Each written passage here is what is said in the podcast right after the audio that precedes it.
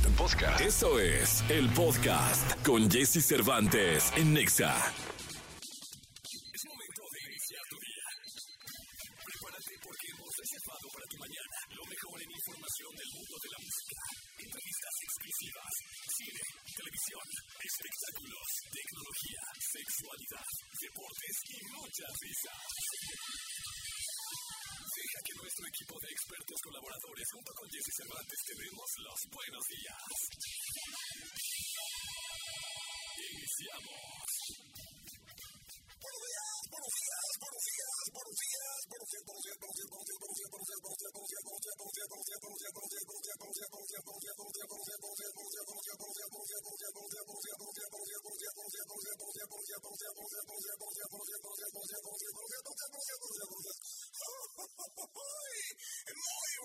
¿cómo están? Tengo que saludarlos. Es lunes 6 de la mañana con dos minutos, lunes 19 de junio, y es 19 de ¡Qué rápido se está yendo este que es el mes número 6! Ya estamos llegando ahora sí a la mitad del año, estamos escasos. Es que eh, ocho días, ¿no? Para que sea la mitad de este 2023 y por lo pronto hoy lunes, lunes 19 a las 6 con 2 tendremos que invitarte a que te quedes con nosotros porque tenemos un gran programa bajo la manga.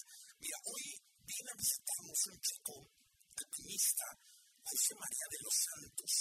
Todos los alpinistas tienen algo en común, una pasión por lo que hacen que los lleva a rebasar metas, a cumplir objetivos y a, a que pase lo que pase, van a llegar a la cima y por eso es bien importante platicar con uno de ellos, muy joven, por cierto, José María de los Santos. Bueno, también aparecerá en escena Daniel Espala, eh, que por cierto trae por ahí ya en puerta un auditorio nacional, ya platicaremos con ella, Alonso de Vario, sexo, Ramón Barrenechea, vaya, vaya fin de semana para el fútbol mexicano, se jugó por el tercer y cuarto lugar, se ganó, apenas se ganó eh, eh, la verdad es que no, no la está pasando bien la selección mexicana. La selección mexicana sub-23 perdió contra, contra Panamá, así que el fútbol mexicano, eh, en cuanto a su selección se refiere, Emilio, ya platicaremos con Ramoncito.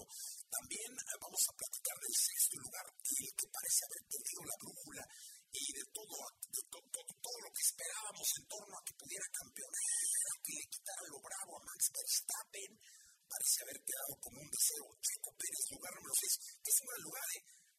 nosotros esperábamos que pudiera pelear mano a mano con Max Verstappen. Max está yendo y se están yendo otros, así que ya platicaremos también de Sergio Checo Pérez aquí en el Gran Premio de Canadá.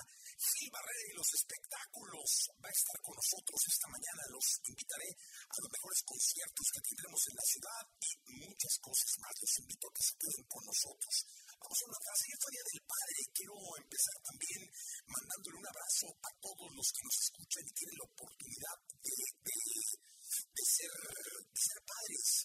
Eh, eh, yo siempre he sido un convencido que el ser padre no solo es pensar, no solo es actuar, es estar. Estar cada que se necesita, cada que te necesitan, cada que yo sinceramente a todos los papás les mando un abrazo muy, muy grande. Vaya labor que tienen, que espero que lo hagan la cumplan como debe ser. Eh, vamos con una frase buena que tiene que ver con los padres, pero que tiene que ver con todo el mundo. Y eh, tiene que ver con la evolución, y es invitarte a que evoluciones. Y la frase dice, evoluciona tanto que quienes crean saber todo de ti, tengan que conocerte de nuevo. Vaya. Ah, caray, está buena porque la evolución te lleva al cambio, a la adaptación, al ir de un lado a otro, buscando y buscando y buscando y encontrándote. Y eso lleva a que constantemente pases a ser otro. Vamos a empezar este programa con buena música. Estamos en XFM, son las 6 de la mañana, 6 minutos. Serán 6 con 6, es lunes 19 de junio del año 2023. Ojos cerrados, eyes closed, en XFM, Ed Sheeran.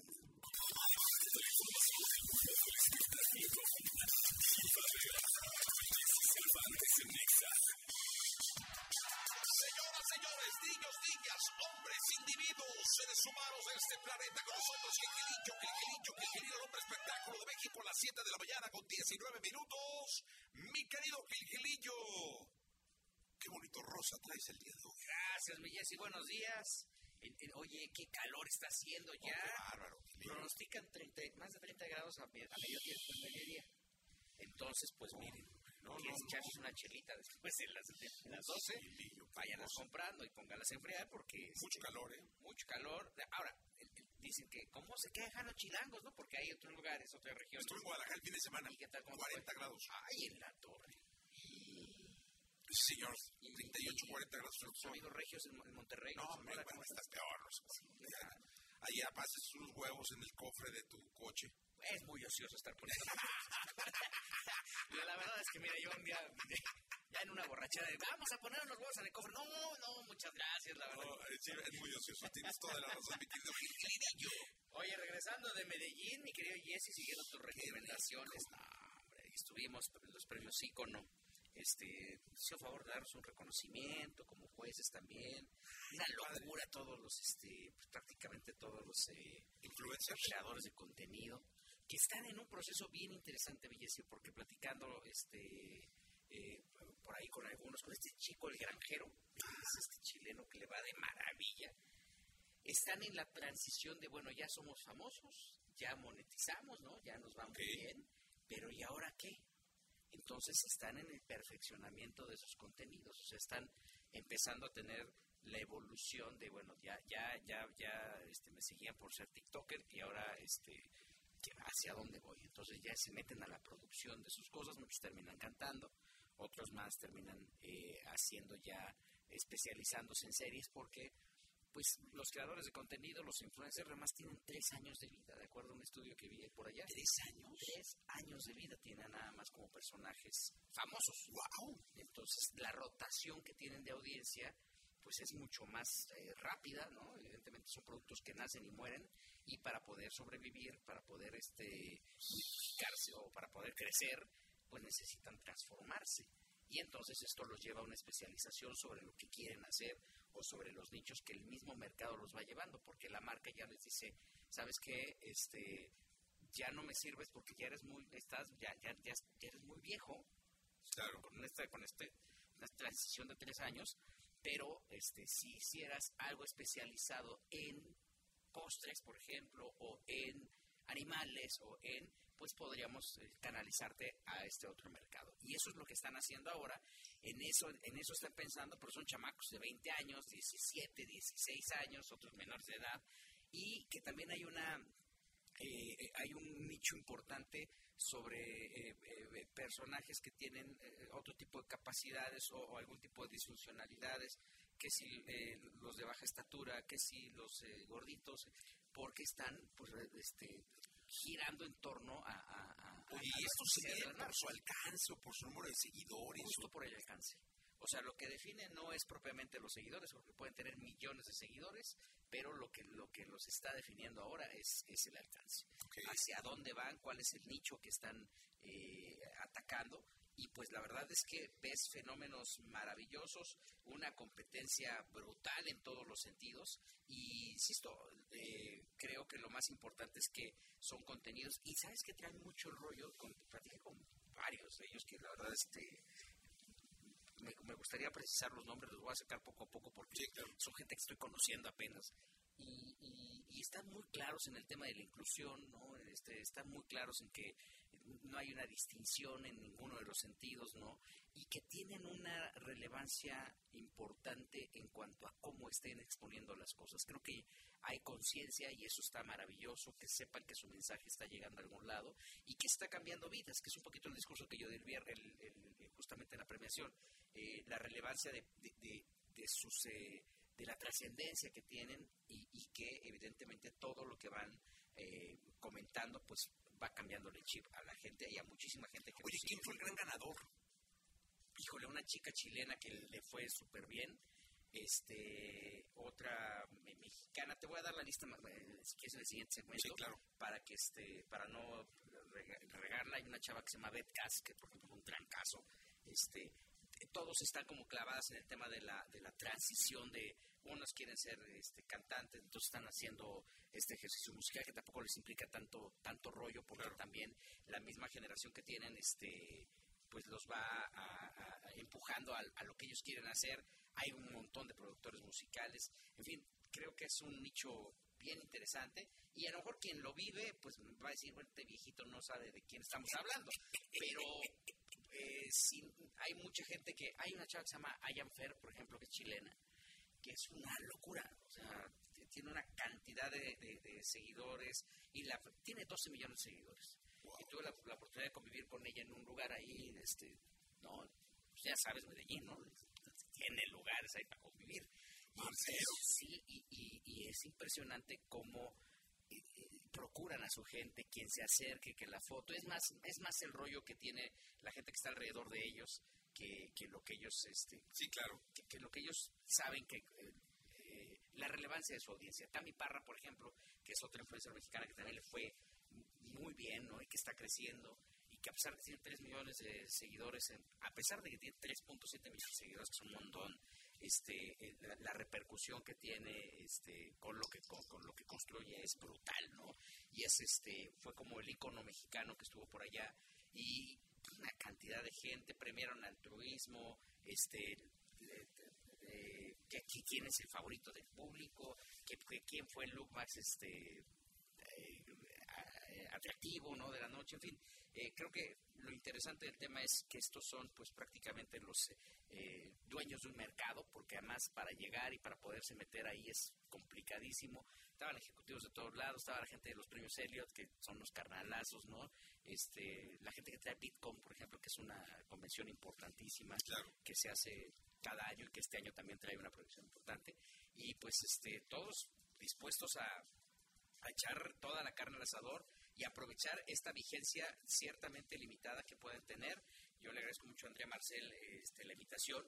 Eh, y bueno, pues. Este, ¿Cómo se llaman los premios? Icono. Icono. Icono ah, son influencers. Hay dos: hay uno de música que se hace en octubre, hay otro este, justamente que está enfocado en los influencers. Y pues yo creo que el año entrante tendríamos que estar por allá. Ay, ay, ay, vamos a transmitir el programa, sí, ¿no? Allá Barranquilla, parcero. Qué cosa eso, muy bien, Miguelillo, nos escuchamos en la segunda. Yo regresé enamorado. No, ya me imagino, Miguelillo. Traes que hacer un tatuaje nuevo. Ya tengo que sí, me hice un tatuaje de, con arequipe. Eso, muy bien, Miguelillo. 727, vamos a un corte comercial, regresamos, estamos en XFM, en la estación Naranja 727, ya hoy es lunes 19 de junio. Cervantes en Exa. Démosle la bienvenida a Ramón Barrenechea, que con nosotros esta mañana del lunes 19. Vaya, vaya situación que está viviendo el fútbol mexicano, mi querido Ramón. Ay, sí, qué difícil, qué difícil. Antes que nada, buenos días y buenos días a toda la gente que nos está acompañando. A ver, México se enfrentó a Panamá a Panamá en un juego por el tercer lugar de la Liga de Naciones de CONCACAF. tercer lugar, de pronto no esperábamos jugar ese partido, es la verdad, no esperábamos jugar el partido contra Panamá y al final la selección mexicana gana 1 por 0. Gana 1 por 0 en un partido que tal vez, si hablamos de meritocracia, hay que ser muy realistas, no es que México haya hecho un gran partido, y decir, de hecho, estuvo flojón el desempeño de la selección. Le anularon gol a Panamá. Le anularon gol. A ver, Panamá hizo yo creo lo propio para poder aunque sea sacar un empatito y después que esto se definiera en instancias definitivas más adelante. Pero bueno, la selección mexicana gana 1 por 0 en una, yo creo, Jesse, debe ser la peor entrada para ver un partido de México no sé en cuántos años, sino es que en la historia. Una cosa terrible. Solo el estadio, ¿eh? No había nadie, un alma, una carrera de tlacuaches, Jesse, junta más personas que la selección mexicana para ver a Panamá tercer lugar. Obviamente si hubiera llegado a la final, entendemos que hubiera sido otro cantar. Johan Vázquez, defensor del Chenoa de Italia, no sabe si quedarse, no sabe si quedarse en la selección mexicana porque no le dan minutos, se quiere ir a regresar a Italia para ver a ver, tiene director técnico nuevo y dice, ¿sabes qué? Pues mejor me regreso. Si aquí no me toman en consideración, pues mejor me regreso para que el nuevo entrenador de mi equipo pues me empiece a ver. Justa razón, ¿eh? No, pues todo, obviamente, defensor en Europa y no lo toman nunca en consideración. Malas noticias, Alexis Vega se pierde la Copa Oro por lesión, no va a poder jugar. Oye, quería haber dicho Alexis, ah, estoy lesionado y todo, pero uff. Oh, ¿Qué, qué, qué es ese uf, Jesse? Ese uf de me salvé de la Copa de Oro. Bueno, es que la verdad sí, la verdad es que sí. ¿Contra quién enfrenta México? ¿Contra Honduras? Qatar. Y se enfrenta también... Bueno, los catrachos son duros, ¿eh? Sí, sí, sí. No, a ver, Honduras contra México, que es el primer partido. No es un flan. No, no es un flan. No, no, no. Honduras contra México, ah, éramos el gigante, ahora ya no lo somos. Honduras contra México no es un flan. Son los catrachos ellos, ¿no? Exacto. ¿Sí son o no? O- Sí, o- sí, sí, no, está- estás en lo correcto. Y se enfrentan el próximo domingo, primer partido de la Copa Oro. Ay, veremos cómo le va a la selección mexicana, pero la verdad es que pinta, pinta complicado por el, el ambiente que se vive en la selección mexicana. Veremos qué pasa. Un tercer lugar que no le sirve de mucho a México, la verdad. Y, y pues bueno, al final se, se terminan quedando con este resultado que no convence a muchas personas. En otro partido, la final la jugó Estados Unidos y la jugó Canadá. Y Estados Unidos pues dio el golpe en la mesa, demostrando campeón. sí, que es el digno Sí. campeón, es bicampeón ya de la, de la CONCACAF. ¿eh? Oye, te voy a decir una cosa, en la sub-23 Panamá le dio un repasón a México. Oye, en la final. Mira, imagínate, yo hace poquito tuve la oportunidad de estar en Panamá, Jessy, un, un país que sí tiene mu- mucha ilusión, mucha ilusión para, para el fútbol, eh, pero no tiene, a ver, ni siquiera una liga profesional de fútbol muy desarrollada, no la tienen. Ese equipo y esos jóvenes son los que le pegaron a México con, la verdad, un, un país que se hacen las cosas muy mal, pero con más infraestructura, que tiene más posibilidades. Y bueno, contra esa selección no pudo México. Un arrastrón, cuatro goles les metieron para que nos empecemos a dar una idea que las cosas incluso van desde fuerzas básicas, que hay muchas cosas que trabajar. Nueva dirección en Federación Mexicana de Fútbol, hay que ponernos a trabajar y arreglar las cosas de fondo, Jesse, porque se ve que esto es un problema desde la raíz. Sí, no, no, no, y hay algo muchísimo que trabajar. Está nuevo comisionado, Sí. está nuevo presidente ejecutivo, señor Cisniega. Eh, pues hay una estructura arriba nueva que tiene, que empezó este, con una cantidad de problemas en la mesa bárbara. Se dice que van a, a poner sobre la mesa ya el llamar a naturalizados. Sí. ¿Quién podría ir? eh? A ver, la verdad es que hay nombres que sabemos que ya han estado en selección mexicana, el caso de Rogelio Funes Mori, que lo pueden seguir considerando, pero ya hay, por ejemplo, conocidos tuyos como Quiñones que empiezan a agilizar los trámites para ser seleccionados. No, yo creo que. Coca le está diciendo "Jálenle a este muchacho para que Jessy, a mí me llama la Julio atención. Furch. Sí, Julio Furch. Pero estamos hablando de un país, Jessy, que es México, 130 millones de personas. No puede ser que no haya 11 tipos talentosos para jugar a fútbol. A ver, Uruguay tiene 4 millones de habitantes, acaba de ser campeón del mundo en Argentina en categorías inferiores, su selección tiene a futbolistas que juegan en la élite y ojo, eh, en Uruguay la verdad es que juegan en el llano, juegan en, potreros, juegan en lugares no mucho mejores que donde juegan los mexicanos y mira, y les da para ser potencia mundial en muchos, muchas partes y muchas eh, selecciones en el mundo. eh. Sí, la verdad es que sí habría mucho que pensar en torno a la creación desde niñitos de jugadores de fútbol de estrellas. Hay que volver a ver las fuerzas básicas, hay que ver quién está escauteando, hay que terminar con la plaga de los promotores, este, que cómo le han hecho daño al fútbol y a la liga en contubernio con algunos directivos. Entonces yo creo que hay mucho que políticamente arreglar, tiene muchísimo trabajo el señor Rodríguez, ¿no? Sí, exactamente, Juan Carlos Rodríguez, Rodríguez, que es el comisionado de la el comisionado presidente. el sí, sí. comisionado presidente de la, de la federación, es el mandamás del fútbol mexicano. Él viene en la televisión, Sí. él viene en la radio. eh, es un hombre que sabe, un hombre que ha hecho muy bien las cosas en la televisión y en la radio, creador de TUDN. eh, y tiene mucho trabajo, caray. mucho trabajo, que es un experto en cuestiones, eh, vaya, sabe generar dinero y lo sabe hacer perfectamente bien. Vaya, es un tipo de negocios, lo sabe hacer. Ahora seguramente llamará la atención que el principal producto, que es la selección mexicana, juntó unos cuantos pelados en el estadio que nadie fue a ver a la selección, a ver si ahí no empiezan a encenderse las alarmas en Ay, la torre. Ya no nos fueron a ver. Oye, te voy a decir una cosa también. eh, me llama algo la atención. A ver, tú dímelo. Coca es producto de Orlegui. Sí. llega a la selección por Grupo Orlegui, que es socio de Azteca, el fútbol mexicano. Eh, este señor Rodríguez, eh, Juan Carlos, sí, Juan Carlos Rodríguez llega a la a la ¿cómo le llaman? Es comisionado presidente. Llega a la presidencia, a ser comisionado presidente, junto con Cisniega, sí, sí, sí, que es el presidente ejecutivo, exacto, por Televisa. ¿No? Entonces se contrapone políticamente, por así llamarlo, el técnico con el nuevo mandamás. Sí, sí, sí. Eso en el futuro de Coca, de Diego Martín Coca, no se ve como un muy buen aliciente. ¿eh? para nada, Jesse. Y te voy a decir algo. Yo creo que incluso la nueva directiva debe pensar, oye, somos el único país tal vez en el mundo que hacemos las cosas al revés, donde primero se elige al entrenador y después al presidente de la federación. Es al revés, primero es el presidente y que el presidente sea el encargado de decidir al entrenador para que, bueno, a ver, tú lo elegiste, ahorita de alguna manera la nueva... Eh, la nueva comisión, la nueva federación puede lavarse las manos. A ver, yo a este tipo yo no lo elegí. Si le va a amar, a ver, yo no lo elegí y parece que sería muy lógico que ya la nueva dirección de Federación Mexicana de Fútbol dijeron, ¿sabes qué? Vamos a empezar un proceso nosotros mismos, que nosotros decidamos absolutamente todo. Donde el ser responsable. Claro, claro. Es así de fácil, ¿no? Donde el ser responsable. Porque pues, hay mucho que trabajar, caray, mucho que trabajar. El fútbol eh, mexicano pasando por una de sus peores épocas en su historia. ¿De acuerdo? en torno a la selección mexicana. Mi querido Ramón, y nos escuchamos en la segunda. Claro que sí. Mira la canción, ¿eh? Amargura. Ah, la pregunta, Ramón. Ah, Caracas. A ver. Venezuela. Ah, este, fíjate, es un monedero electrónico. Es un boleto, un par de boletos para el 90s Pop Tour y eh, un par de boletos para Romeo Santos, el rey de la bachata. No está. No.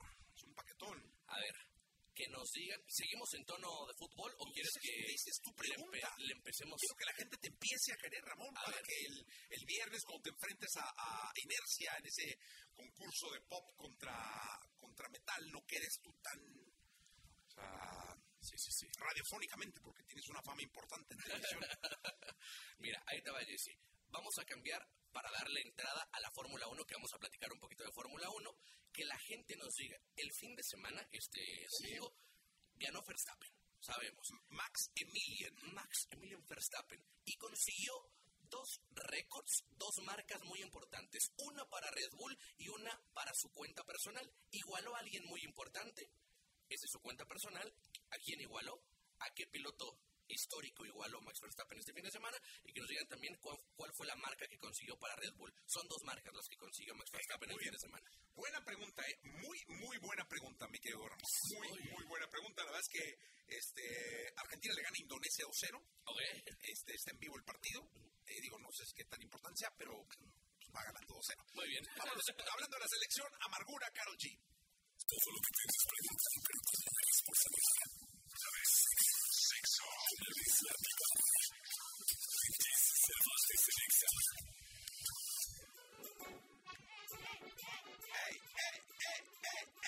señoras, señores, niños, niñas, hombres, individuos, Alessia Pari, la sexóloga del mundo. Está convulsionando el país de la bota, ella, todo el mundo la reclaman en Milán, la reclaman en Roma, y hay un localito donde artículos sexuales enfrente del Coliseo, donde me dijeron, ¿cuándo viene la sexóloga? Le dije, pues no sé, anda de tour, pero no lo sé. ¿Cómo estás, Ivani? Creo que se cortó. Yo haciéndola lucir y creo que no está, no está Ivani, ¿no? Ya, ya estoy, ya estoy. No sé por qué se desconectó. Ay, es que usted, usted y la tecnología no se hablan de tú. No, si quieres es que traigo uh, los AirPods y me los acabo de comprar y me los acomodé según yo y le piqué a sí. pero... Mándenle, por favor, un tutorial de cómo se usan los AirPods a la sexóloga, por favor, fuera tan amable. No, es que no le haya todavía, está muy chiquita. Es una niña chiquita, una bebecita, no le haya los AirPods. Bebecita, todavía me hago bolas con la tecnología, usted disculpe. Es pude como... Haber sido, pude haber sido baby boomer millennial. Sí, es como mi tía Michita que le tiene que uno explicar Exacto. cómo funciona el control de la tele. Así, así. Exacto. Bueno, Oiga, bueno, ya estoy. ¿qué tiene que ver el marketing con el sexo?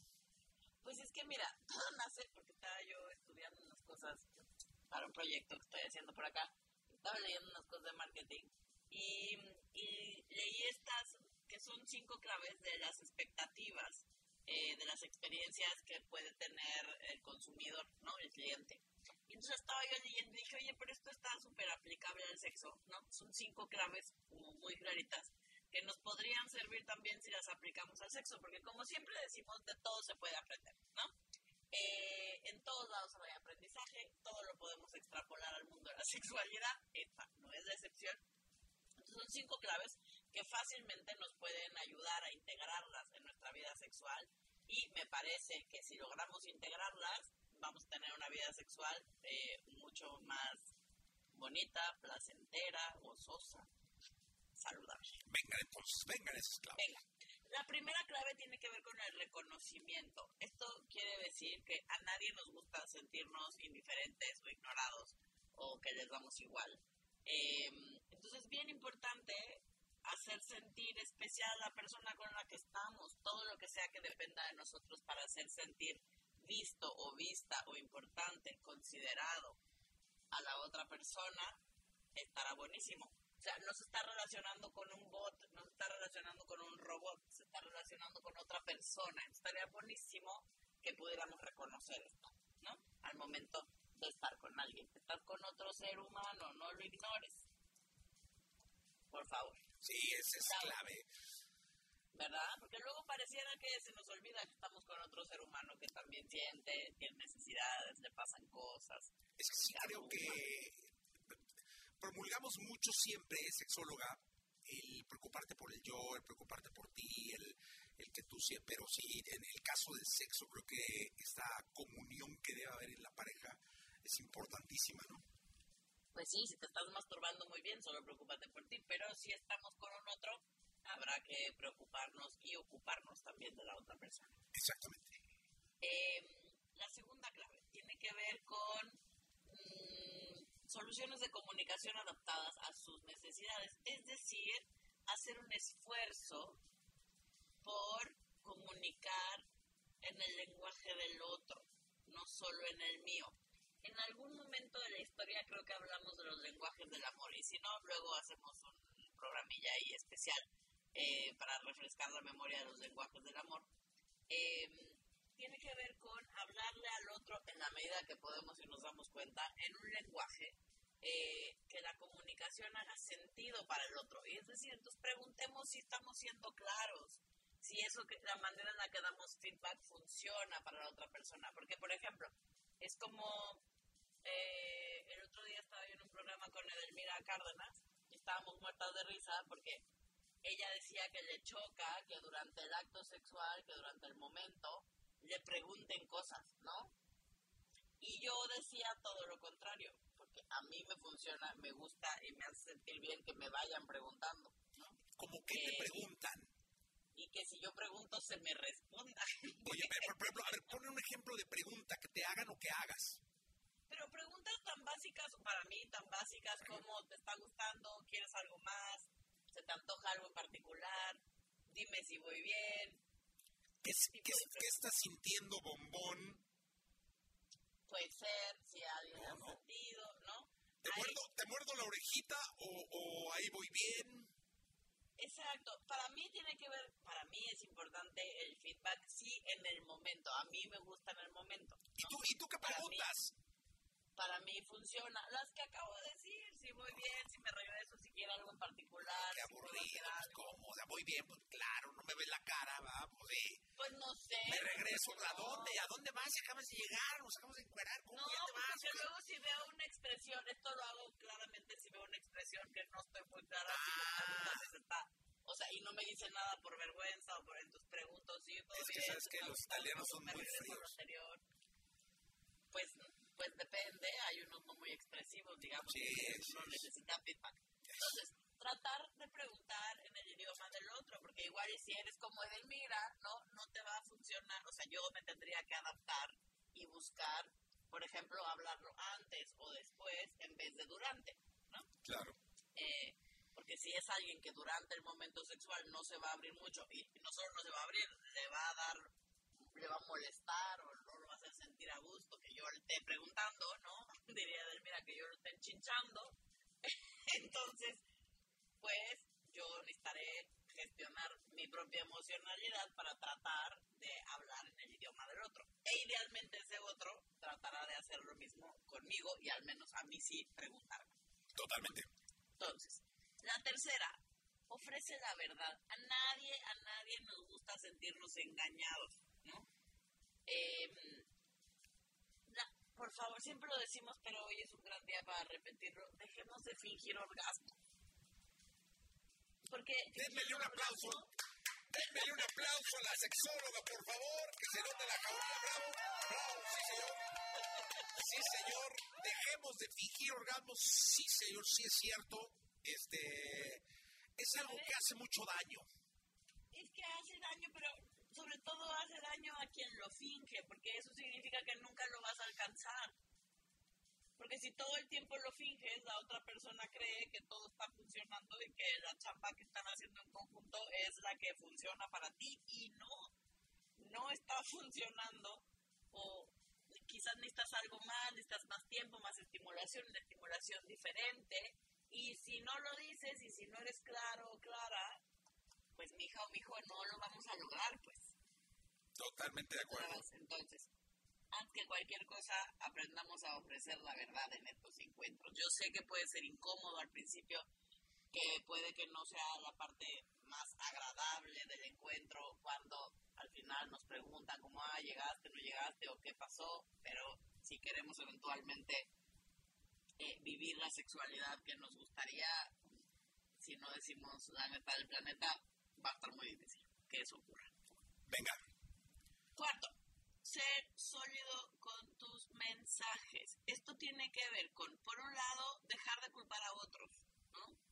Em, porque normalmente es como decimos, no, es que fue lo que comí, es que estoy muy cansada, es que estoy muy estresado, es que lo que sea que esté ocurriendo, pareciera que nunca es responsabilidad nuestra. Eh, el desempeño o nuestras propias limitantes al momento del encuentro sexual. Nos dejemos de culpar a otros.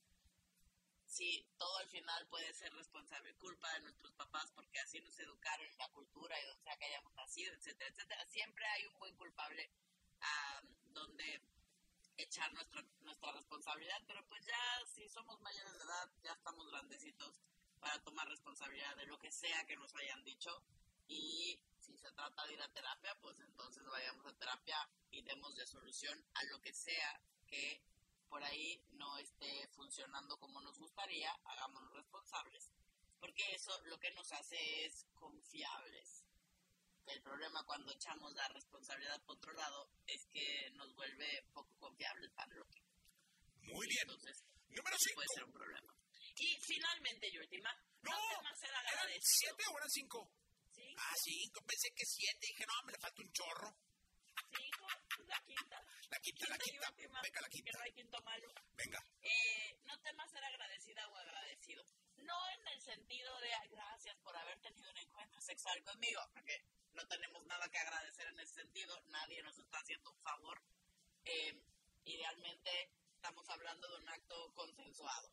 Entonces, nadie nos está haciendo un favor, ni le estamos haciendo un favor a nadie pero ser agradecido siempre es bonito, es decir, me la pasé increíble, me encantó esto, me fascinó cuando hiciste aquello, me la pasé bomba, me encantaría la siguiente vez, o me gustaría repetir, o cómo te la pasaste tú.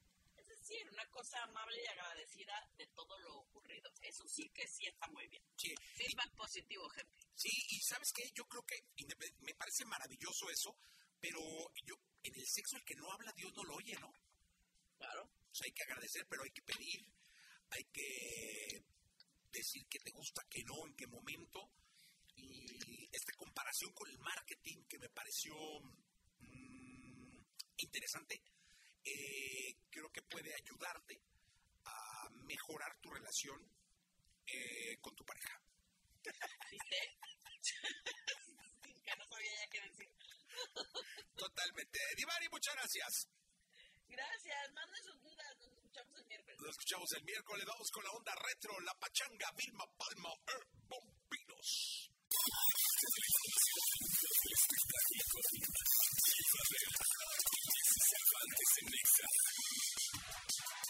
Bien, vamos con la segunda de espectáculos con el querido Gilgilillo, Gilgilillo, Gilgilillo, el hombre espectáculo de México. Mi querido Gilgilillo, ¿qué nos cuentas? Sí, Jessy, oye, fíjate que Juan Pablo Medina dio una entrevista bien interesante de la Micha en donde habla de todo este proceso que ha vivido tras, eh, desafortunadamente, eh, pues eh, perder una extremidad.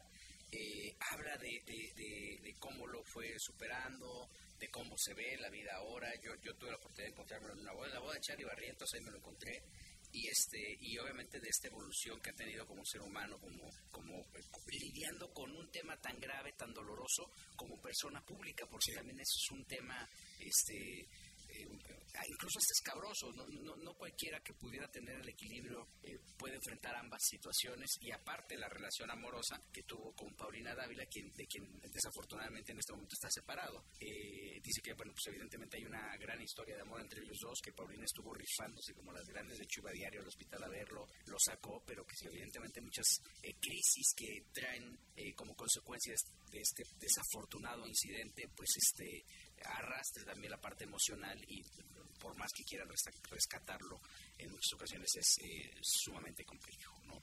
El Chespi, como le dicen al que Papa, eh, pues habló que está listo, está prácticamente avanzando con un documental en donde cuenta su historia, el proceso, estará presentando algunas cosas que evidentemente no fueron públicas y que de alguna manera este, tiene un mensaje muy claro él eh, tuvo una trombosis que derivó justamente en la amputación de una pierna y este y bueno pues obviamente manda muchos mensajes de que si tienes un adormecimiento en la pierna si tienes ciertos eh, mensajes que muchas veces no, no, tomas en cuenta pues eh, que es momento estás a tiempo de hacerlo y bueno pues acudir siempre a especialistas es pues la salida más óptima de este tipo de situaciones. Todo se junta no y es un cuate que siempre la actitud de Juan Pablo ante la vida antes de era completamente este pues positiva, parecería que no tenía ningún conflicto, se presenta esto y hoy por hoy pues tiene la fortaleza de estar tratando a los demás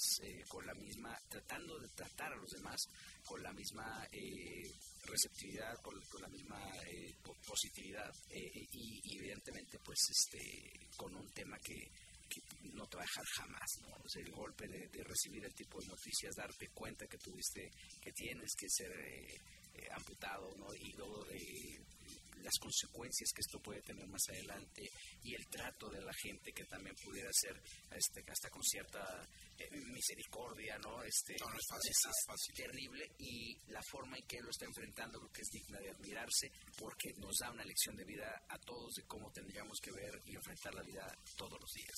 Pues eh, le mandamos un abrazo muy grande y este sigue, ¿no? Y sigue bien, eh, creo que sigue actuando y todo. Sí, sí, sigue trabajando, no se detuvo, al contrario, incluso hizo una campaña este, sobre una empresa que con la que está haciendo eh, una convergencia constante para transmitir la importancia de usar algún tipo de aparatos para este, salir adelante en este tipo de situaciones y pues no paró de trabajar, ahí está, está activo y está hablando, este, romper el silencio siempre es importante. ¿no? Sí, salir, sacar emoción y, y, sacar muchas cosas. yo gracias, hasta mañana. Y así muy buenos, buenos días.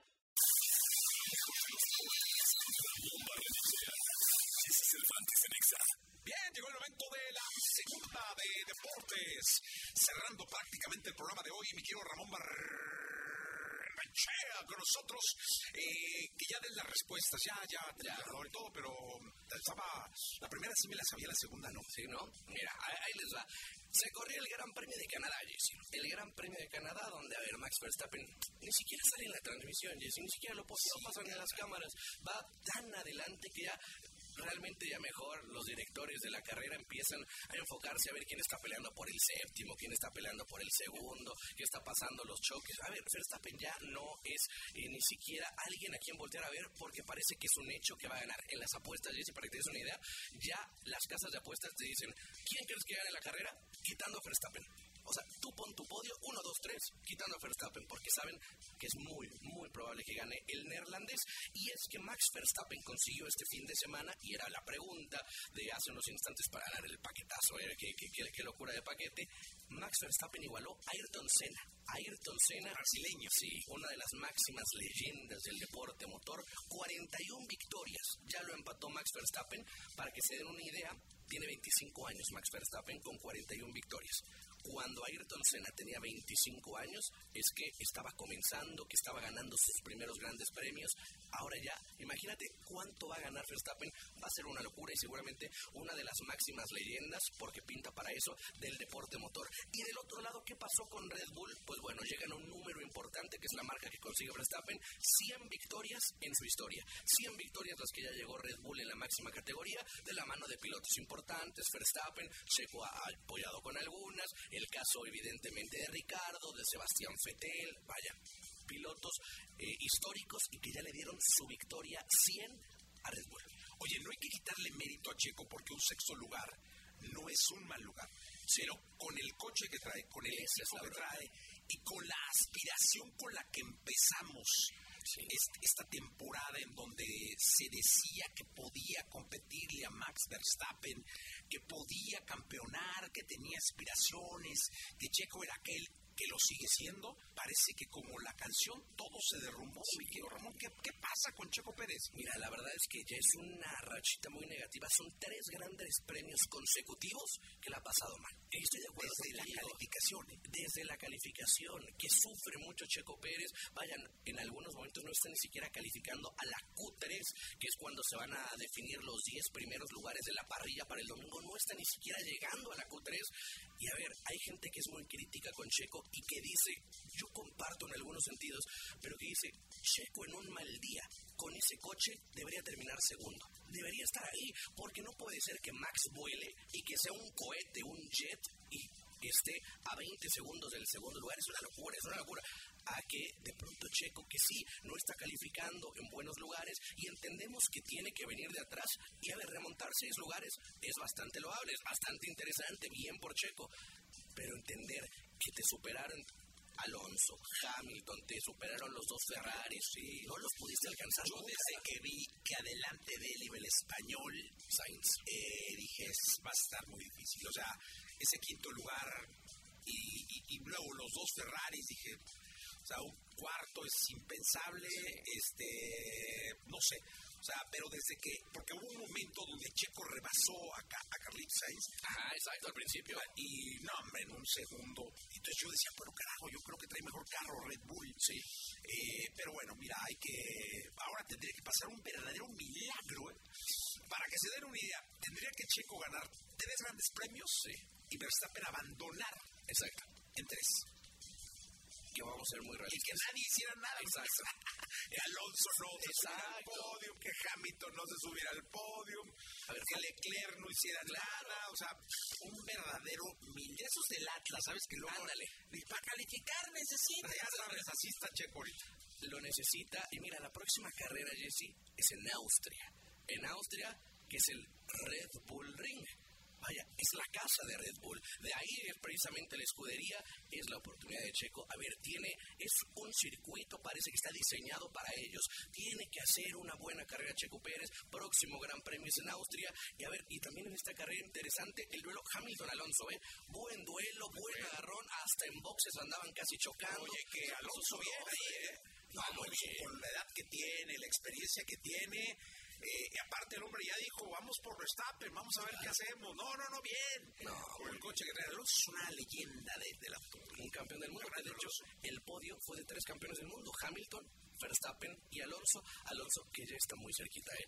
ya está muy cerquita de Checo Pérez para el segundo lugar del campeonato. Entonces, pues atención con eso. En la Fórmula 1, rápidamente te cuento también, Jessy, que jugó España, jugó contra Croacia, ganó la selección española, de, exactamente. Unai Simón, muy bien el portero eh, de la selección española, que termina por ser el héroe. Derrotan una selección croata que lleva ya muchos años siendo potencia mundial bajita la mano, ¿eh? sin hacer mucho ruido y siempre está en las instancias finales hasta de mundiales. A ver, hablando de naturalizados, sí. hablando de naturalizados, que aquí le hacemos tanto de pendejo. Sí, sí, sí. Como que no, que no llamen y que por mexicano. ¿De dónde son los centrales españoles? Sí, claro, son, tienen ascendencia francesa o tienen familia francesa, de acuerdo. Y la verdad es que si tú te, te vas a ver a la selección de Francia, la selección de Francia prácticamente, bueno, un 80% son o que tienen orígenes africanos. Son personas que son refugiados, son de otros lados del planeta y que llegan a Francia a tratar de pedir ayuda, lo que sea, y terminan siendo una locura. A ver, físicamente son espectaculares, pero sí, en muchas partes del mundo ya sucede. A ver, son de otras partes del mundo, tienen ascendencia de otros lados y les ha funcionado muy bien. El ejemplo es Francia. Gracias, Rol. Gracias. Hasta el día de mañana. Se quedan con Jordi hasta la una de la tarde. Daniela Cantante, compositora e instrumentista originaria de Córdoba, Argentina. Su inigualable voz, estilo y talento la han llevado a destacarse en América Latina, convirtiéndose en una de las favoritas por cantarle a los corazones rotos. Si ya no que mi corazón está cansado y ya no con Jesse Cervantes, Cenexa regresa a cabina Daniela Espala, quien llega para alegrar nuestro lunes con un acústico y platicarnos de su próximo show. 9 de la mañana con 15 minutos para todo el país. Daniela Espala, ¿cómo estás? Hace mucho que no te veía, caray. Muy bien, Jessy, muy contenta de estar acá otra vez. ¿Hace cuánto no venías? Antes de la, yo creo que la última vez fue antes de la pandemia, pandemia, y después hicimos uno en la pandemia online. Sí, qué bueno. Oye, pero me da mucho gusto todo lo que ha pasado en este país con, con, con tu carrera, contigo. Eh, habla de mucho trabajo, de mucha constancia, perseverancia. Qué bueno, cuéntale al público. Sí, bueno, estoy feliz. Hoy estamos, ayer anunciamos el Auditorio Nacional, mi primer auditorio, y hoy, hoy ahora a las 11 de la mañana es la preventa y mañana la venta general. Estoy, bueno, feliz celebrando, celebrando ese, ese logro. Es un sueño que yo tuve toda la vida, ¿no? Desde que llegué. Ayer lo contaba un poco, contaba mi historia con el auditorio en redes sociales. Eh, yo hace un tiempo me mudé por reforma hace como unos cinco años y empecé a correr y siempre pasaba por el Auditorio Nacional y le hacía así, ¿no? Ojitos. Y, y siempre soñaba con el momento en que pudiera hacer un auditorio y ayer que lo estaba anunciando me, me, me emocionaba mucho. Oye, y viene precedido del Teatro Metropolitan. Sí, vamos a hacer un Metropolitan el 22 de septiembre, que bueno, ese, ese show también lo anunciamos en marzo y, y fue muy sorprendente la respuesta de la gente. Entonces, bueno, eso nos impulsó también a ir un paso más allá ahora con el auditorio. Y el Metropolitan va a ser un show muy especial porque son los fans esos que, que compraron el primer día, que salieron corriendo. Entonces, eh, es un show muy especial para ellos. Ahí voy a estrenar muchas de las canciones del nuevo disco que se llama Dara. Oye, que además es nuevo disco en octubre. No, no, no, no vienes así con una cosa, una canasta de sorpresas. Sí, sí. en Cuéntale la gente de Dara. Dara es un sobrenombre que me decían en la secundaria. Así te decían. Sí, mis compañeros, cuando para reírse un poco, para reírse de mí porque a mí me gustaba mucho el pop gringo en esa época, me gustaba eh, Britney Spears y Cristina Aguilera, entonces siempre andaba como jugando con esa fantasía, ¿no? De cantante pop. Eh, y siempre que me pedían yo cantaba, fuera donde, donde estuviera yo cantaba, ¿no? Me pedían mis compañeros que cantaba, entonces me decían Dara como, no sé, como un sobrenombre, como un nombre artístico, una cosa así. Y, y cuando estaba haciendo este disco sentí que era momento de darle el gusto a esa adolescente que moría por el pop. Eh, y entonces busqué también un equipo de trabajo que me ayudara a abrir mi música, a abrir los sonidos hacia, hacia algo más pop. Oye, entonces, de alguna manera, la esencia de donde surge la, la inquietud por ser lo que hoy eres es de Dara. Claro, totalmente. Es adolescente que consumía música eh, de una manera feroz. O sea, llegaba a mi casa y consumía CDs. Eh, CDs, claro, sí, CDs. Eh, el primero que tuve fue el de el MTV Unplugged de Mariah Carey. Ah, muy bueno. Sí, ese fue el primero. Me encantaba Whitney Houston y bueno, y todo este pop 2000ero también moría con eso. Entonces, es, esa adolescente no hacía otra cosa, estaba obsesionada con la música. Veía mucho MTV. Que las, la Whitney cantaba fuera como de otro planeta, ¿no? Sí, sí, sí. O sea, la oías en el escenario y decías, "Uf, ¿esta de dónde es? Es como marciana, ¿o qué pasó con esa Era voz? impresionante. Y MTV, que era el clásico de claro, no había son las plataformas digitales, Claro. para nosotros el canal de videos, ¿no? Exacto, sí, sí. Y además también en esa época había muchos programas del detrás de escena, ¿no? Y el, em, ¿cómo ¿cómo era? El, algo del music video, making, making, making the video, algo así. the video. El make. Después estaba el diary, que donde mostraban como, sí, la vida de los artistas yendo a promo. Y yo dije, yo quiero eso. Yo, eso es posible. La eso lo hacía Dara. Eso lo hacía Dara.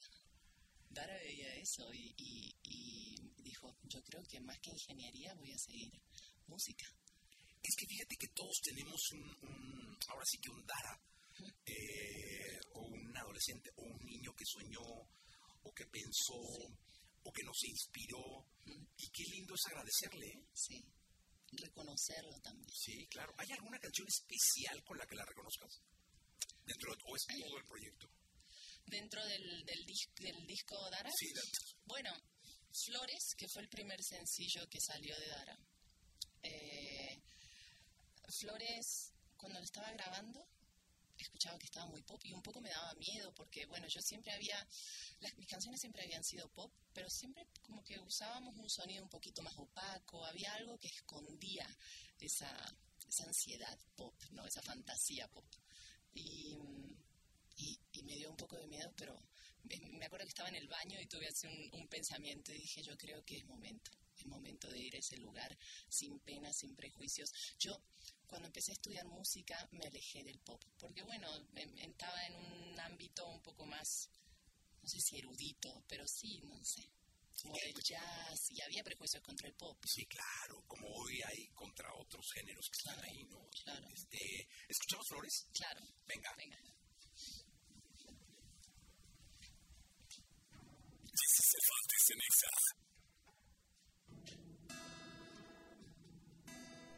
Siento aquel dolor otra vez, yo que me juraba libre más allá del ayer, yo que me creía lejos de ti, sin más que decir, mírame aquí cantando historias viejas.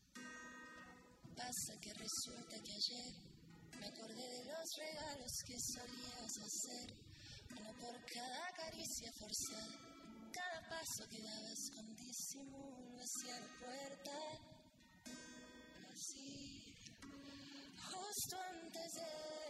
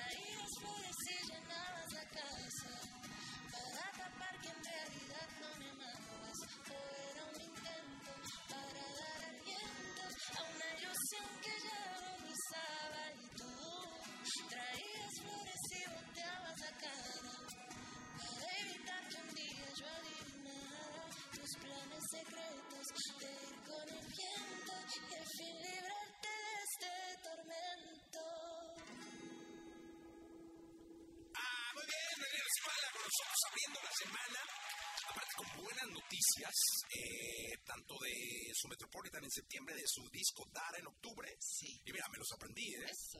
Y en febrero el Auditorio Nacional. En febrero el Auditorio Nacional. ¿Qué tanto varía el asunto de tener que hacer estos shows con un compromiso importante? Es decir, eh, es muy distinto presentarte en un lugar para mil, eh, dos mil, qué sé yo, que todos son importantes, el público finalmente está pagando un boleto, pero cuando vas a un lugar pues, con un cierto nivel de presencia, de historia como el Metropolitan, y luego el auditorio. Sí. es, es, un desafío muy lindo. A mí me gusta mucho, sobre todo porque también ahora hablando como de toda esta fantasía pop, esos escenarios grandes se prestan para salir con más pirotecnia también. ¿Te metes en todo? Sí. O sea, el orden de las canciones, lo que va a pasar, los gráficos, todo. Sí. Ahora justo estoy, estoy eh, planeando lo del Metropolitan. Al auditorio ya tengo una idea, pero primero es el Metropolitan y estoy como planeando bien eh, partes del show, todo como, cómo va a ser. No sé, el Metropolitan me gusta mucho que es un teatro, entonces quiero aprovechar eso. Quiero aprovechar, eh, sí, todas las... Oye, los dos son una acústica impresionante. También. Sí, los dos lugares tienen una acústica bárbara. Sí. Y bueno, y sí, como vos decís, los shows chicos realmente son importantes y yo los disfruto mucho porque hay una conexión con el público muy directa, porque se escucha si alguien estornudó, porque se escucha si alguien comentó algo, entonces ahí se genera un feedback muy interesante. Es un show muy, muy despierto también. Eh, y los shows más grandes tienen esta otra posibilidad de armar toda una, no sé, como una ceremonia, porque el, porque el escenario lo permite también. Oye, a mí me pasa algo bien, cuando me invitan a, algún concierto que me ponen ahí en un lugar, eh, ya sabes, de adelante, este, yo me preocupo mucho por no distraerme, Mm, porque siento que si el artista te ve distraído, o sea, independientemente que te pueda o no conocer, yo digo, chin, si, si te ve que estás como distraído, Mm. puede desconcentrarse porque puede pensar, este, la está pasando mal, o, o si él está distraído, puede alguien. Si llega a distraer, me puse de ejemplo, pero no yo, sino alguna otra persona, que estés tú entregando, que esté chateando, esté volteado, sentado, cuando todo el mundo está parado, este. Pasa, pasa, pero también, o sea, a mí al menos me pasa que yo voy haciendo un, voy mirando a la gente, me gusta eso. Y, y es que los que están conectados son tan intensos que es muy rápido hacer conexión con ellos, es muy fácil hacer conexión con ellos y ahí me quedo. Pero me ha pasado de ver a alguien distraído y también buscarle, buscarle la mirada, ¿no? Como Sí. para, para despertar. como cantarle o hacer así para que, güey, ¿qué onda? ¿no? Pero es que es normal igual No, no, la claro, distracción claro. porque nuestro, nuestro nivel también de atención a veces es bajo. Mira, un, un gran artista de pop mexicano, no voy a decir el nombre, lógicamente, eh, me invitó a un concierto, yo fui al concierto, no voy a el lugar ni nada, y había un tipo dormido. En la, yo creo que de borracho, pero, pero estaba dormido. En la, una, como quinta fila. Y yo decía, no manches, o sea, es- me pareció una falta de respeto, Mm. pero además me parecía que es un gran distractor, ¿no? Ah, claro, para el artista. para el alguien güey dormido. dices tú, no manches. O sea, eran 10 mil o no sé cuántas personas entregadas, entregadas, pero había un cabrón dormido. Entonces, este, fui y lo desperté. Ah, ¿En serio? Claro. O sea, sí fui muy discreto y así como, ya sabes, sé que una tontería, este, para despertar este cuate, ¿no? No, no era conocido ni mucho menos, pero fui así como con, eh, ¿no? Este, y, y logré despertarlo, pero el, el artista nunca se dio cuenta. O sea, bueno, al menos no lo comentó. Es que hay veces que como artista ah, no, no, no alcanzas a ver todo. Eh, en un lugar tan grande, ¿no? Claro, imagínate. Y también, por ejemplo, a mí hay muchas veces que cuando bajo del escenario me dijeron, me dicen, ¿no viste esa chica que se pasó llorando todo el show? Y hay muchas veces que yo no veo eso. Me, me llama mucho la atención cuando hay artistas que paran los shows porque alguien se está sintiendo mal, ¿no? Y yo a veces es- estoy como tan, no sé, como envuelta en la música y en lo que está pasando, que si me puede pasar algo así. Espero que nunca me pase, pero... No, claro. Pero sí, pero supongo que no se harán muchas señas. No, y cuando hagas palenque se- seguro se van a pelear. ahí, ¡Eh! ¿Dónde están peleando? ¡Ay, pare! No, me imagino. Mira, te van a saludar de Tampico, de León, de Orizaba, de Guadalajara, de Monterrey, de Mérida. Bueno, están comentando, no es gente que está comentando de distintos lugares. Oaxaca, Puebla, de Zacatecas. Eh, vas a- ¿Estás de gira o, o vas a recorrer México? Cuéntale al público. Sí, sí, sí. Bueno, con la salida de, de Dara vamos a recorrer México. Eso, bueno, es de lo que más me gusta también, esa vida, esa segunda vida que se le da al disco, que es en los shows en vivo. Y, mm, y tengo muchas ganas de, de- de visitar distintas ciudades en México. Eh, y, y, bueno, hemos estado ahora también haciendo una gira por Sudamérica, eh, vamos a Centroamérica en agosto, eh, así que sí, he estado haciendo shows. Que yo creo que no hay mejor promoción para un disco que cantar y cantar y cantar, y cantarlo y cantarlo y, conectarte con la gente de distintos lugares de México. Sí, eh, ¿Qué escuchamos, Daniela? a ver, vamos a escuchar una canción que yo hice, no sé si la he cantado acá alguna vez, creo que no. Yo la hice, eh, no la podría haber hecho sin vivir en México. Es una canción que tiene mucho de México. A mí México me ayudó a ser más honesta con mis letras.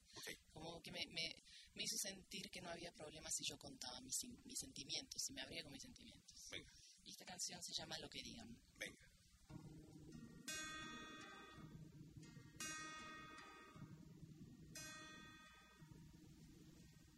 Estamos viajando sin frenos y directo a la locura.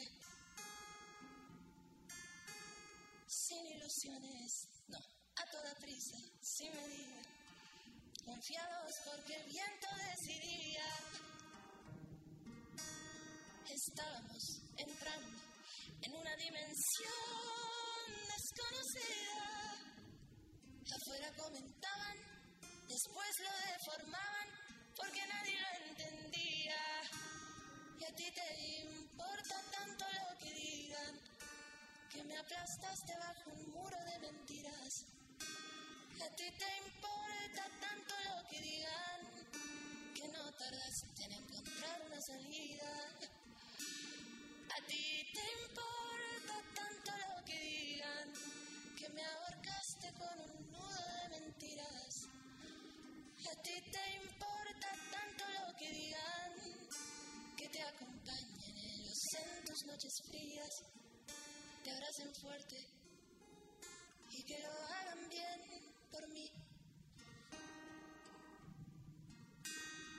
Estábamos paseando sin intenciones más que una aventura.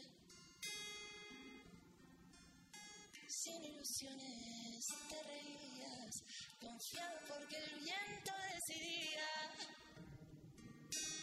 De pronto te alertaron sobre el peligro que nos perseguía. Lo nuestro era algo raro, bastante inapropiado y jamás funcionaría.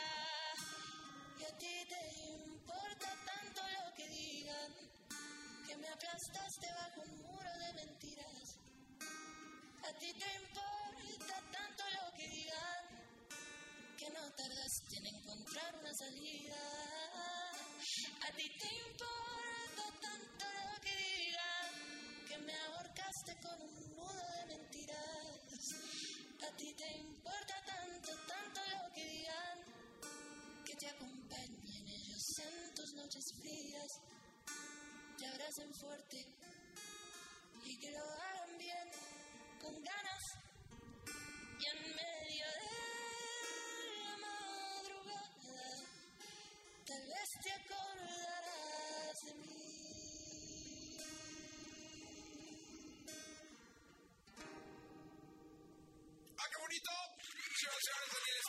Nosotros.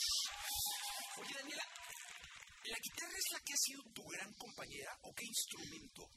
Entre la guitarra y el piano. Okay. Son las dos. Muchas de las canciones las empiezo en guitarra.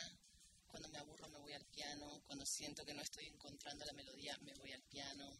Eh, me ayuda de, de, de las dos. ¿Hay ¿Algún otro instrumento? No, pero, pero con eso. No. Me, mira, que me interesa y lo he estado haciendo, pero siempre con alguien más, con algún productor Uh -huh. eh, o productora, escribir desde la computadora, o sea, escribir desde beats con la computadora. Ok. ¿no? Porque siento que también me pueden salir otras cosas. Ya tengo muy explorada esta parte eh, de escribir desde el instrumento. No, y creo que puedes encontrar otros caminos. Claro, claro. Salen otras cosas, salen otras estructuras, otras melodías.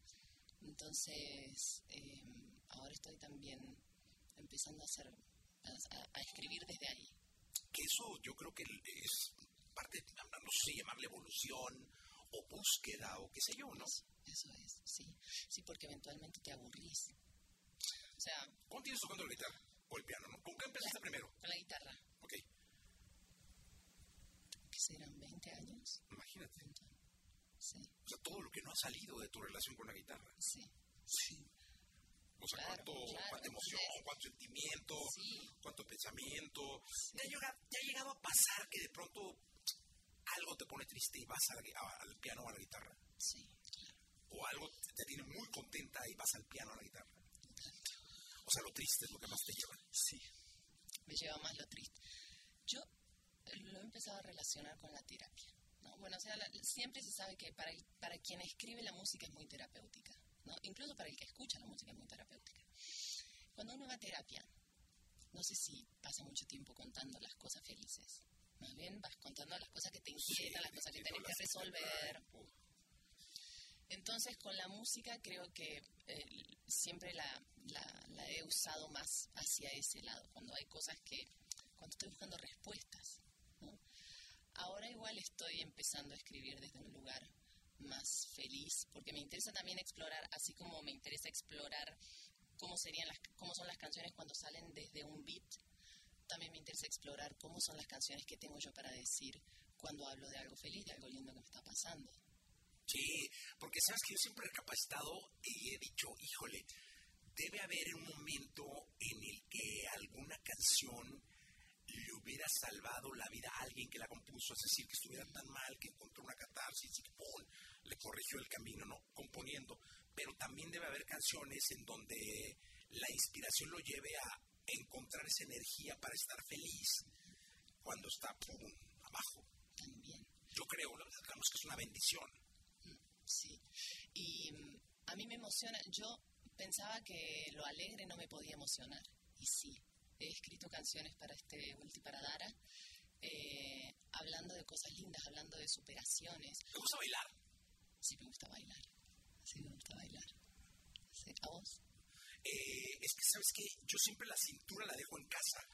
Entonces, este, no soy así como... ¿Y la que- cabeza al menos? La cabeza sí, los brazos sí, ahí sí le muevo, y los pies, o sea, pies, ahí sí, parezco como esos, este, de esas botarguitas de, de San Valentín. Pero ¿no? es válido, es válido, válido. No, claro, y me distraigo y todo, sí, no, no, claro, claro. Pero sí, es que el baile también genera una energía motivadora. motivadora, es liberador.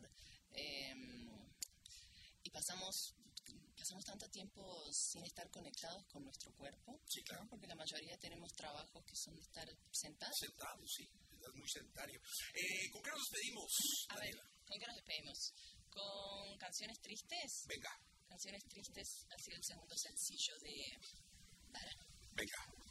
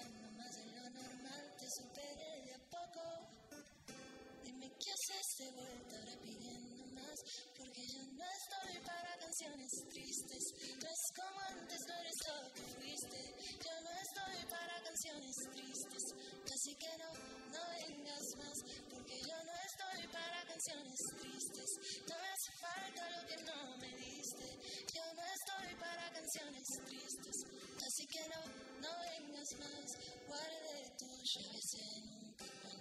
Pero pasó el tiempo y las fui perdiendo. Lo siento, no me arrepiento, no. De usar lo nuestro para un disco entero. Pero ya es te digo es.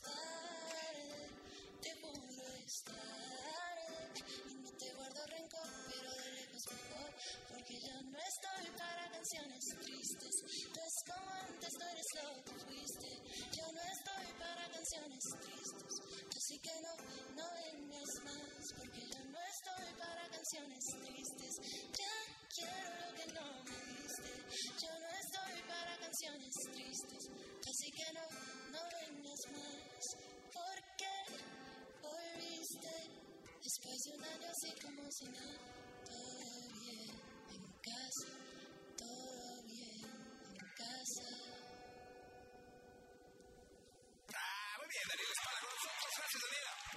Suerte en todo, ¿eh? Muchas gracias. Nos vemos en el auditorio 8 de febrero. No, regresas a- para promover el auditorio. Ah, bueno, claro. Ya estamos entonces. Gracias, Daniela. Continuamos.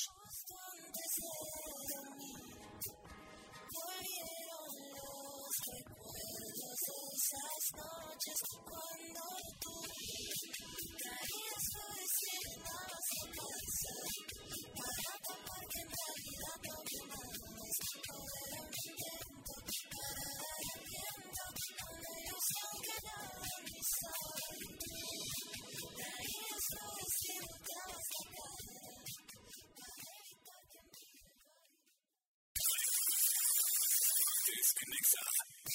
José María de los Santos. Esfuerzo y gran dedicación definen al que a su corta edad de 23 años lleva varios sellos como alpinista internacional y ha subido grandes montañas a lo largo del mundo como Wisteria Gross en Canadá, Kilimanjaro en Tasmania, la Cordillera de los Andes, Huayna Potosí y Pico Tarija en Bolivia, así como el volcán Chimborazo en Ecuador y Vinson Massif en la Antártida. Hola, aquí con Jessy Cervantes. Cenexa llega a cabina José María de los Santos para hablarnos de sus nuevos retos y de lo que ha sido su carrera.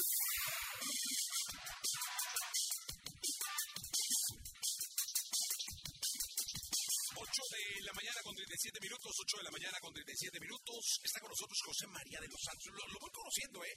Vi su video, eh, leí su, su carpeta, me lo presentaron.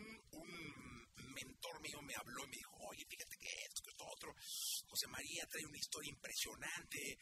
Yo siempre he admirado a los alpinistas porque creo que son férreos en su pasión para lograr las cimas. Eh, también creo que cuando vas sobre una cima, no siempre vas subiendo. Es decir, a veces subes, pero a veces tienes que bajar una cañada o rodear, caminar en- bordeando pues, el cerro, no la montaña, digamos, ¿no? Para volver a subir. O sea, pero no siempre es una... Y así es la vida. Y ellos me parecen ejemplares porque se ponen una meta y están ahí tras, tras, tras. Y él es muy chico, muy, muy chico y ha conquistado más de 20 cimas, incluyendo los cinco picos más altos de México, tres de los siete picos más altos del mundo. Eh, y está con nosotros y me da mucho gusto. ¿Cómo te dicen tus amigos? ¿Qué tal todos? Buenos días y así, muchas gracias. Este, mis amigos me dicen Chema. Chema. Pues, Chema, ¿no? Totalmente, claro. Oye, Chema, yo estuve viendo videos tuyos estuve viendo eh, este asunto que te obsesionó. eh, entiendo que primero subiendo, no sé si el pop o el, una cosa así, y luego te llevó al Everest y todo, pero cuéntanos, o cuéntale al público que te está viendo por todo el país, que te está escuchando por todo el país, para ti, ¿qué es el alpinismo?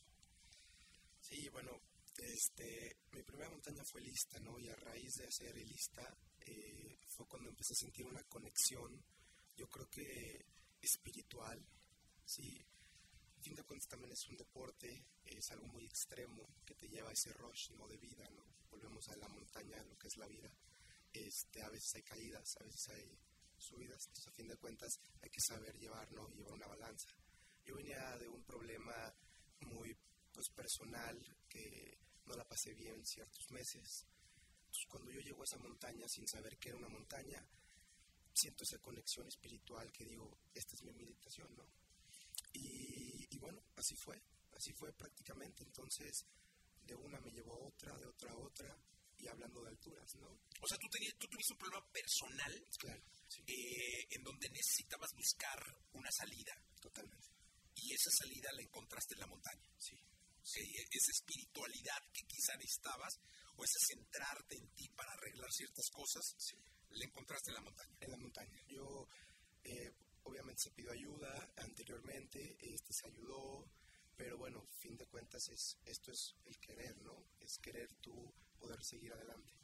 Entonces, cuando yo conecto esto con la montaña, digo, esta va a ser mi terapia, sí, va a ser mi deporte y se vuelve un orden de vida. Fin de cuentas, que es lo que requerimos uno para poder seguir nuestra vida cotidiana, ¿no? Al 100%. ¿Cómo se prepara? O sea, cuenta, tenemos muy claro que un futbolista tiene un entrenamiento permanente, un este, deportista de alto rendimiento igual todos los días, va y tira clavados, va y nada, va y hace gimnasia, este, igual un marchista, eh, un decatlón, o sea, Sí, claro. tienen un sistema.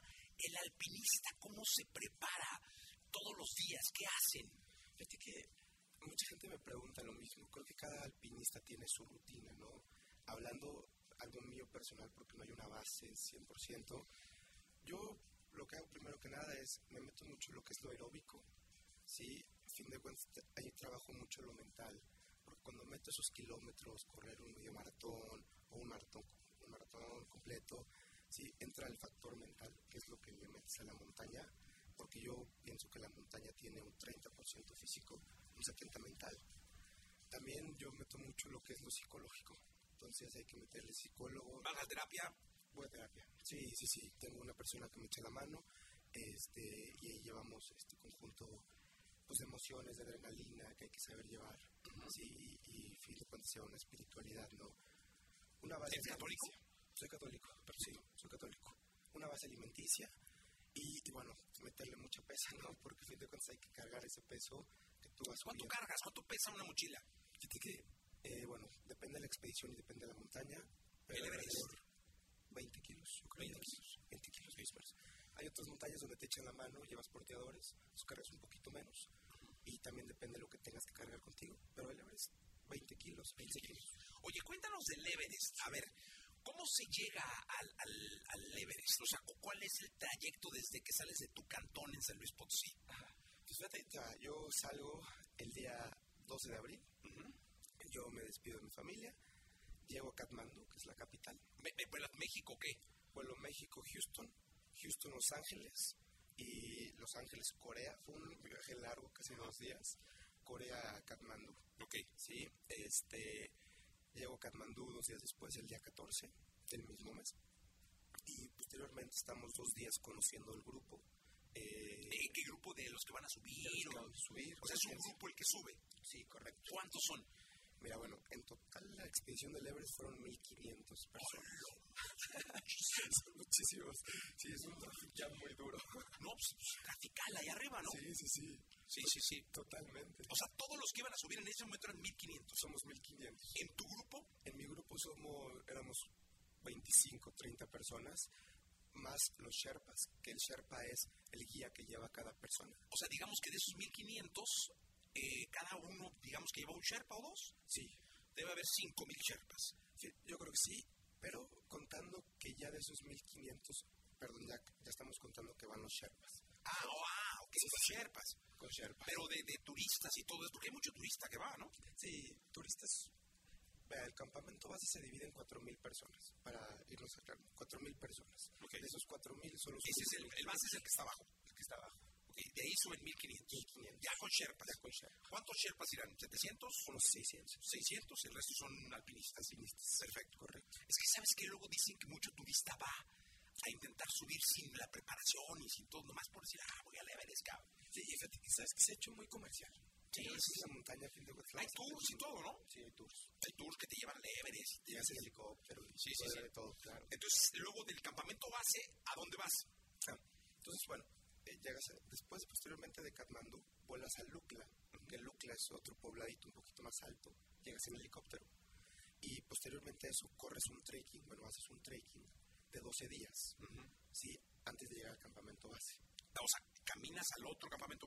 Exacto. 12 días. 12 días. Caminando. Caminando. Ok. Entre pobladito y pobladito. Donde vas, ¿Es bonito? es muy bonito. Ok. Llegas al campamento base. Sí. Y luego de ahí, Y luego, posteriormente, son 6 días de subida a cumbre. 6 días. 6 días. Pero de, ¿solo es un campamento o de a la cumbre hay varios? Para la cumbre de campamento base a cumbre se divide en cuatro campamentos. Ok.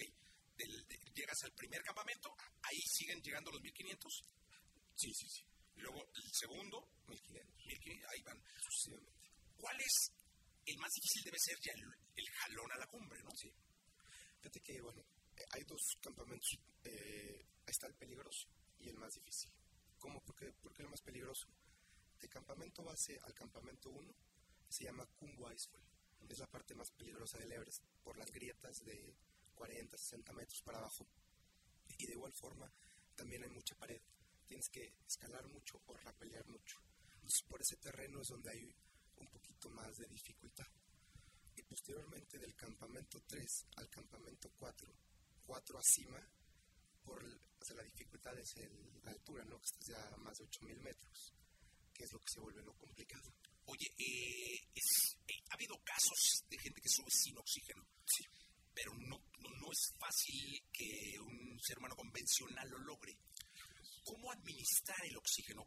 Cuéntale al público cuántos tanques llevas, eh, dónde los llevas y cómo administras el oxígeno. Digamos que estás ya a cuántos metros, seis mil metros de altura, ya para jalar a la cumbre, o siete mil, o cuántos son.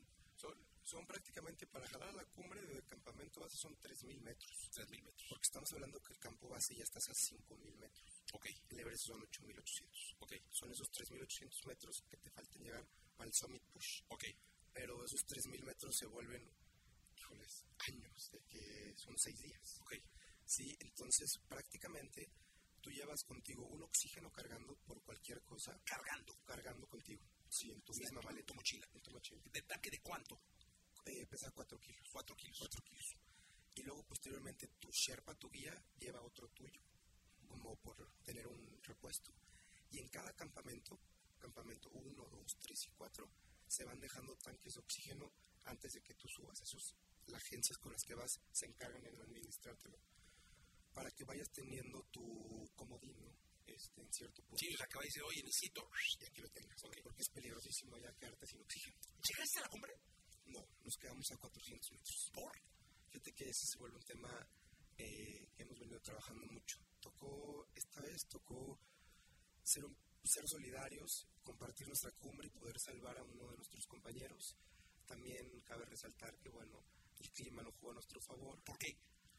Fíjate que eh, mi compañero, él venía de cumbre, eh, él ya estaba a pocos metros de llegar al campamento 4, de haber bajado, de haber hecho... Estaba saliendo del campamento 4. Y que apenas iba saliendo, él salió un día antes que yo. ¿no?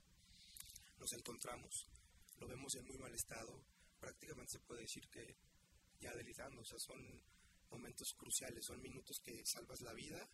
¿Él venía solo? Él venía solo con su guía, pero el tú cargar un peso muerto, por llamarlo así, se vuelve muy cansado y más a, a esa altura. ¿Lo venía cargando el guía? Lo venía auxiliando. No lo puedes cargar, Cargar como tal, pero en- de un brazo, digamos, ¿no? Exacto. Ajá. Sí.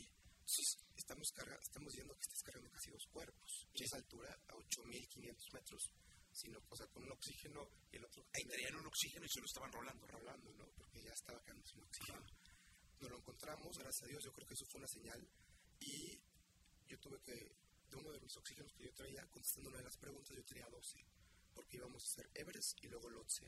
Lhotse es la cuarta montaña más alta del mundo, con, con referencia. Entonces le íbamos a hacer como en el same push. Yo traía extras. O sea, el mismo jalón. En el mismo jalón, claro.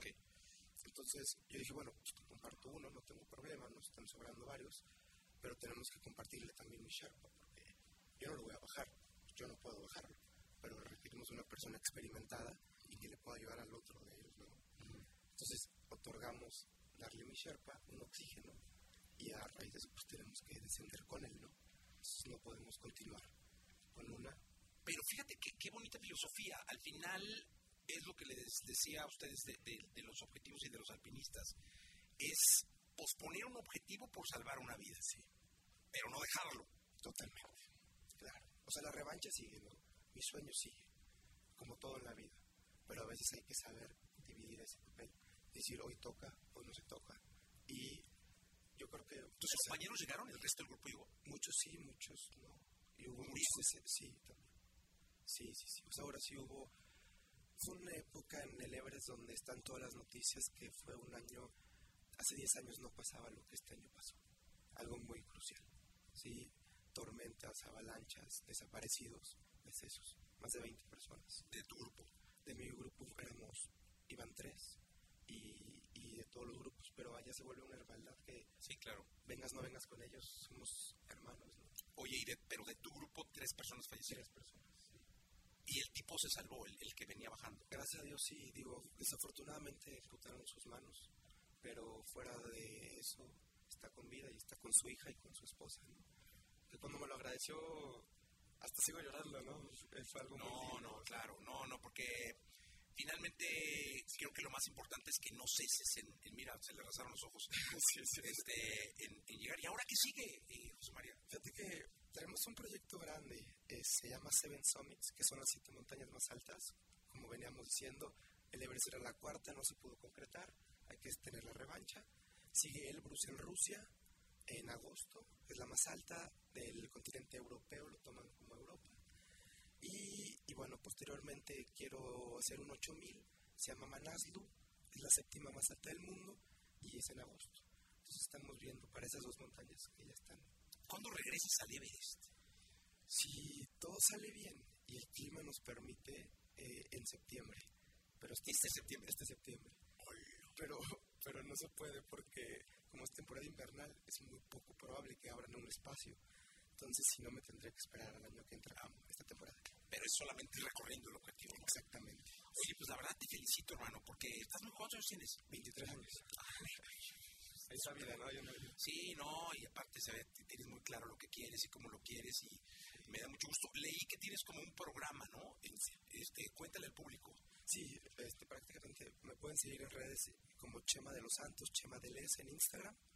Ahí tengo prácticamente un blog donde es toda mi expedición con detalle del Everest porque es muy largo y posteriormente ahí meto todos mis, reco- mis retos, perdón, lo que viene por venir y, y pues eh, metemos ahí como que a veces nos gusta hacer retos personales o montañas en México, así como excursiones. Entonces nos pueden acompañar y de ahí llevamos un mundo del alpinismo. No, está increíble, la verdad, felicidades. Este, dime una cosa, ¿todo esto te lo sponsorea a alguien? Estamos en conversiones. Principalmente fue mi familia cuando me meto este, a este tema y ahorita estamos con varias este, empresas que ya estamos, espero por cerrar. Porque vi en tu, en tu brochure este te- que decía que tu marca llegue a la cima, una cosa así. Sí, porque ya traemos ahí unas que hasta que 100% se firme las voy a publicar. No, pero sea, las Pero- marcas que nos están viendo, que nos están escuchando, que estén interesadas en, en hacer algo con Chema, que va a escalar montañas y que en algún momento va a regresar al Everest, pues que esté abierta la conversación también para las marcas, ¿no? Totalmente, la verdad estamos súper abiertos, estamos en busca de, este, la verdad se los agradecería muchísimo eh, hacer una colaboración. Este, de igual forma traigo una marca que es china, se llama Kailas, ella es la que me provee todo el equipo, sí, este, y bueno, de igual forma también ellos, esta marca, siempre mandamos como su brochure, toda su información, porque queremos expandirnos, ¿yo? entonces estamos tratando de traerla a México, por si alguien también está interesado en traer comercializadora de alpinismo, de montaña, sí, de Kailas de China, estamos súper abiertos. Pues ya está. Gracias, qué gusto conocerte, hermano. No, igualmente, muchísimas Gracias, gracias por estar con nosotros y esperamos que cuando vayas a una montaña regreses. gracias. Feliz de la vida. Ya estamos, 8.54, vamos a ir a eh, canción, vamos con Calvin Harris. Escuchaste el podcast de Jesse Cervantes en Exa.